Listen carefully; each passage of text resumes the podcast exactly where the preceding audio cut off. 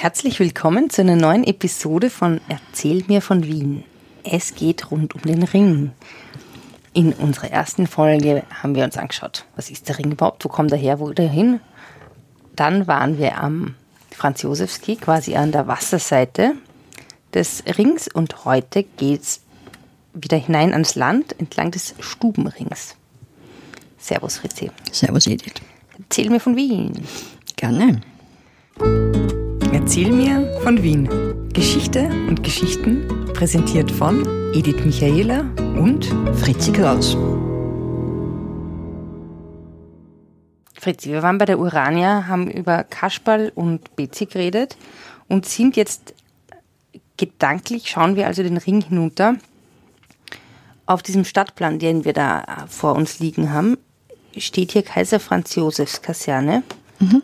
Wo ist die Kaiser Franz Josefs Kaserne? Die ist ja nicht das Kriegsministerium, oder? Weg ist sie. Weg ist sie. Nein, es ist nicht das, nicht das Kriegsministerium, sondern die ist ganz einfach abgerissen worden.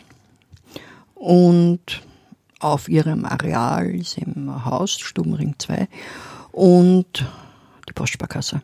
Und dann eigentlich geht es bis zum Luiger Platz, mehr oder weniger. Die Postsparkasse.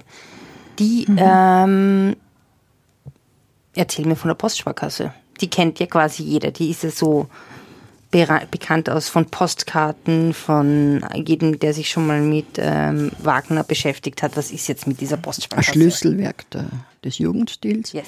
Ähm, und ähm, ist, ich glaube, 1908 oder 1909 gebaut worden. Oder 1907, also so in dieser Größenordnung. Mhm und äh, ist eben für die Postsparkasse gebaut worden. Und diese Postsparkasse war eine Idee vom Georg Koch. Mhm. Darum heißt das Ganze ist ja am Georg Koch-Platz. Von dem ich noch nie gehört habe zuvor. Okay, dann weißt du jetzt.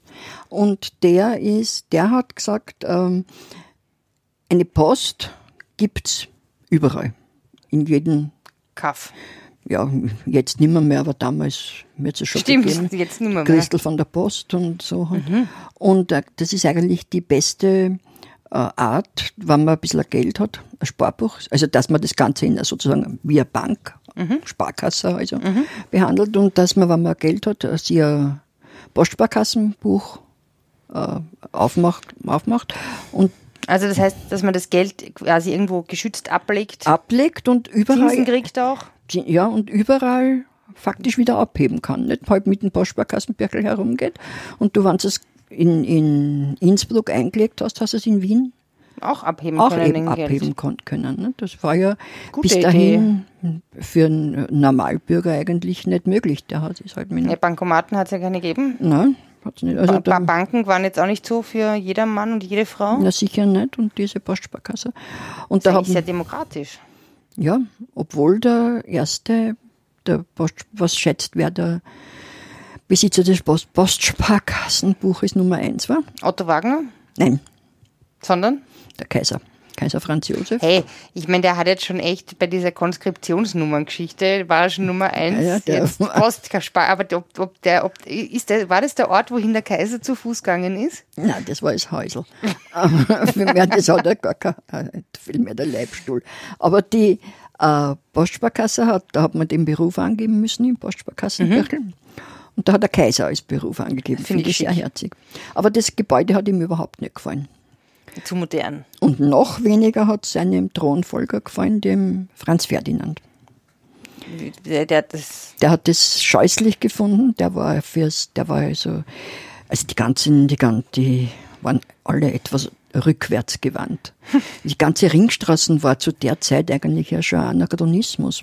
Ja, mit diesem mit diesem historistischen Gebäude. Ich meine, Anfang des 20. Jahrhunderts, musst du vorstellen. Stimmt, da hat es ja schon losgeben und alles Mögliche. Und, ne? und so. Mhm. Und diese Rückwärtsgewandtheit hat sie dann vis-à-vis -vis gezeigt, vis-à-vis -vis von der Postsparkasse im Kriegsministerium. Aha. In diesem Neobarock ich habe mir nämlich eigentlich gedacht, dass diese Franz-Josefs-Kaserne, die man da sieht, dass die ja das Kriegsministerium ist. Nein, nein, das Kriegsministerium ist erst 1912 oder was gebaut worden. Das also später ist die Postsparkasse. Die schaut doch so altbacken aus. Ja, und das war aber die, äh, und da wollten wir zeigen, der Kaiser, also der Erzherzog Franz Ferdinand hat ja diesen Adler, diesen ausladenden Adler, Mhm. der oben ist, hat er gewollt, dass, dass man halt sieht, boah, die Habsburger. Und natürlich der Radetzky ist vom, äh, am Hof, wie wir ja wissen, der ist dort vom Kriegsministerium dann dahin transferiert worden, Wie? die, die Statue. Statue, von dort, nicht, nicht die Leicht, sondern die Statue Ja, von okay, Radetzky und war von mir ein bisschen falsch ausgedrückt. Und da hat auch die Frau von Franz Ferdinand, die Sophie Kottek, recht mitgemischt, weil angeblich geht es auf ihre äh, Initiative zurück, dass der Festsaal über zwei Stockwerke geht, weil das eben pompös hat sein müssen. Wenn schon, denn schon, Schatzl. Genau. Aber man darf eines nicht vergessen, aber eines muss man schon sagen, dass diese ganze, diese, dieses ganze Gebäude so altmodisch es noch von außen ausgeschaut hat, von innen total modern war. Also innen, da war, das war wirklich technisch auf dem letzten Stand. Und äh, zum Beispiel sind, ist, sind die Uhren in jedem Zimmer zentral gesteuert worden, dass wirklich jeder exakt die gleiche, äh, die gleiche Uhrzeit hat. Dann waren die Funkverbindungen, Funk hat's ja, war ja schon natürlich, äh, war wirklich letzter Stand der Dinge. Und es hat dazu äh, auch geführt, dass dann in den 20er Jahren die RAWAG dort. Die, das Ja, war ja. quasi der Vorläufer vom ORF-Radio. Ja, die RAWAG war, ja, war der, Rundfunk, der österreichische Rundfunk. Und die äh, Radioverkehrs AG hat das geheißen. Und die haben dort das erste, das Fuck. erste Studio gehabt. Rafak dann, oder was? RAFAG. R-A-V-A-G. Ah, okay. Ich habe Ravak gedacht, das heißt aber, es war ein V. Das war V. Radio, okay. Und das war dort, oder was? Die erste, die Mhm. Ja, ja. erste, der erste ORF quasi. Das erste ORF, ja. Ja, und dann gab es aber im Stubenring Nummer zwei noch ein anderes interessantes äh, Etablissement, sage ich jetzt mal, von dem du mir erzählt hast, berühmt für den Zipfelbraten. Ach so, ne, das war wieder vis-à-vis. Kannst du mir davon Das war erzählen vom. Zipfelbraten? Ja.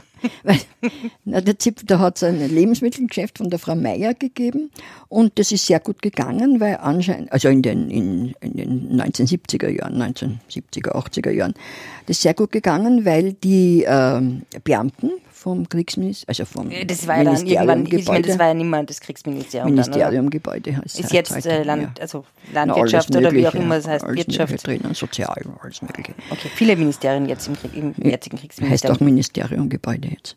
Ah, okay, Und- aber wir sind jetzt gegenüber am Wir Stuben. sind gegenüber. Aber diese Meier. Beamten vom Ministeriumgebäude haben Essensmarken gekriegt, wie es ja viel oft, Mhm. oft war. Und die haben sie bei ihr einlösen können. Und die hat natürlich sehr viel Wurst verkauft und so und hat Wurst- Wurstzipfel Wurst- gehabt, was überblieben sind, was nicht aufschneiden hat können. Und hat aus diesen Wurstzipfeln einen Zipfelbraten gemacht. Also so wie einen faschierten Braten. Der war bekannt weit und breit, der Meiersche Zipfelbraten. Hast du den auch gegessen? Habe ich auch gegessen. Und obwohl ich kein Beamter vom Kriegsmi also vom, Marine, äh, vom Ministerium war. Und sie ist aber dann äh, sozusagen, äh, hat, hat irgend, aus irgendeinem Grund halt dann zusperren müssen. Ist eingegangen. Und da ist der Hedrich reingekommen. Der Hedrich war so ein kleines Lokal. Und der Hedrich war ein Koch, der sehr bekannt war von der neuen Wiener Küche. was ist die neue Wiener Küche? Na, da haben sie so in den späten 70er Jahren einige Gasthäuser zusammengeschlossen und haben gesagt, so und jetzt wollen wir diese schwere, einbrennende äh, Gemüse und, und Schweinsbraten und so wollen wir jetzt auf eine leichte Nouvelle Cuisine. No Nouvelle Cuisine, also eh im, in, in, im äh, Gefolge von Bocuse und so halt.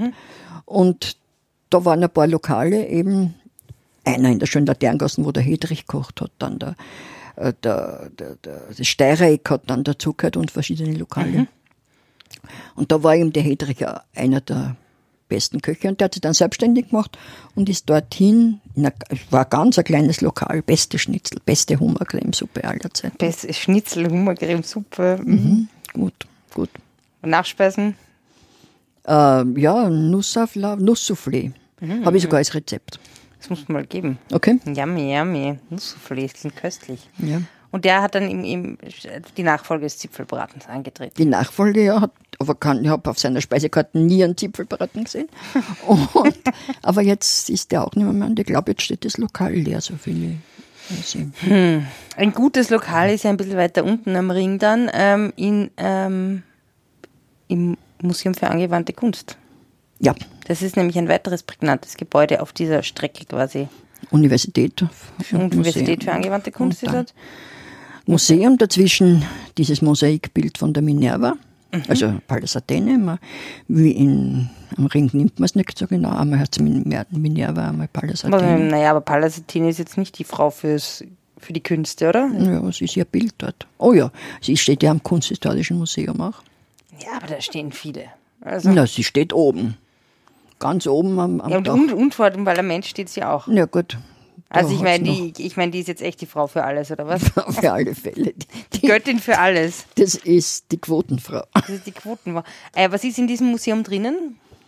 In dem Museum wird ausgestellt äh, überhöhte Dinge des Alltags sozusagen. Was heißt das? Naja, nicht überhöhte, aber halt besonders schöne und äh, Sachen. Also Kunsthandwerk, so Kunsthandwerk, Möbel, Teppiche, Porzellan. Porzellan. Alles mögliche. Sehr, also schon das Gebäude ist sehr, sehr schön, wenn man reingeht. Historismus cooles, aber. Cooles Gebäude. Naja, und wenn wir dann quasi mh, mm, weitergehen, dann kommen wir gegenüber zum Luegerplatz. Mhm. Ein Standbild von Karl Lueger. Karl Lueger, einem große, große. wichtigen Bürgermeister, der einerseits dafür bekannt ist, dass er so antisemitisch war und andererseits dafür, dass er so viel für Wien getan hat, oder? Ja, sehr, sehr ambivalente Figur. Mhm. Sehr umstritten. Haben wir ja sehr, was macht man mit dem Denkmal? Nimmt man es weg? Nimmt man es nicht weg? Man äh, pickt eine Plakette drunter und schreibt das. Ist meiner Ansicht nach das Beste. Dann hat es gegeben die, äh, die Idee, dass man schief stellt, ganz einfach, dass man auf einer Seite anhebt, das mhm. Denkmal, dass er, dass er nicht mehr gerade, sondern schief steht. Mhm, naja, finde ich jetzt auch nicht so blöd. Ja. Wundert man sich zumindest, wenn man vorbeigeht. Denkt sie was? Dahinter ist eine schöne große Platane aus 1928. Bitte erklär mir, warum du weißt, wie alt diese Platane ist. Ich weiß es ja wohl ab. Na, die, es gibt ja einen Baumkataster. Was ist ein Baumkataster? Baumkataster, den du im Internet dir anschauen kannst. Jeder Baum in Wien hat ein kleines, wirst du schon gesehen haben, ein kleines Blechblattel drauf mit einer Nummer. Ja. Und dann schaust du im Baumkataster nach und erfasst alles über den Baum. Das finde ich eine coole Idee. Platane 1928. Ich meine, ich kenne den Baum, der ist wirklich toll. Ja, und wenn du jetzt nächstes Mal wen führst, ohne, also, wenn du pfuscht sozusagen. Nein, nein, oder wenn ich mich mit jemandem da treffe, das kann ja auch vorkommen. Da treffen wir uns bei der Platane Eine von, von 1828. genau, Achtung, nicht, von, nicht, nicht bei der Platane im Ring von 1928. Das finde ich cool. Ja, dann ist da noch das Café Brückel. Das ähm, eins der wenigen übergebliebenen Ringstraßen-Kaffeehäuser ist, die manche mögen, manche mögen es nicht. Na, ich bin kein Bröckelfreund, aber es gibt diese obskure Geschichte, dass es einmal gehört hat, ein Ehepaar, die sich scheiden haben lassen und wirklich bitterbös miteinander waren. Die haben dann eine Mauer also die haben das gemeinsam betrieben und haben eine Mauer aufgestellt, quer durchs Lokal. Und das eine Seite hat ihr, die andere ihm gehört. Das erklärt vielleicht, warum da dieser komische, warum es da eigentlich schon früh diesen Raucherbereich quasi gegeben hat. Weiß nicht, nicht sagen. Interessant. Naja. Ich glaube, das ist ein, trotz alledem ein guter Punkt, jetzt bei diesen sommerlichen Temperaturen unter der Platane von 1928 ein Eis zu essen, eine kurze Rast zu machen mhm. und ähm, mich aufs nächste Mal zu freuen, wenn wir dann weiter spazieren. Okay. Ich sage Servus Fritzi. Servus Edith. Spazieren Sie mit uns auch online auf den gängigen Social Media Plattformen und www.erzählmirvon.wien. Und abonnieren nicht vergessen.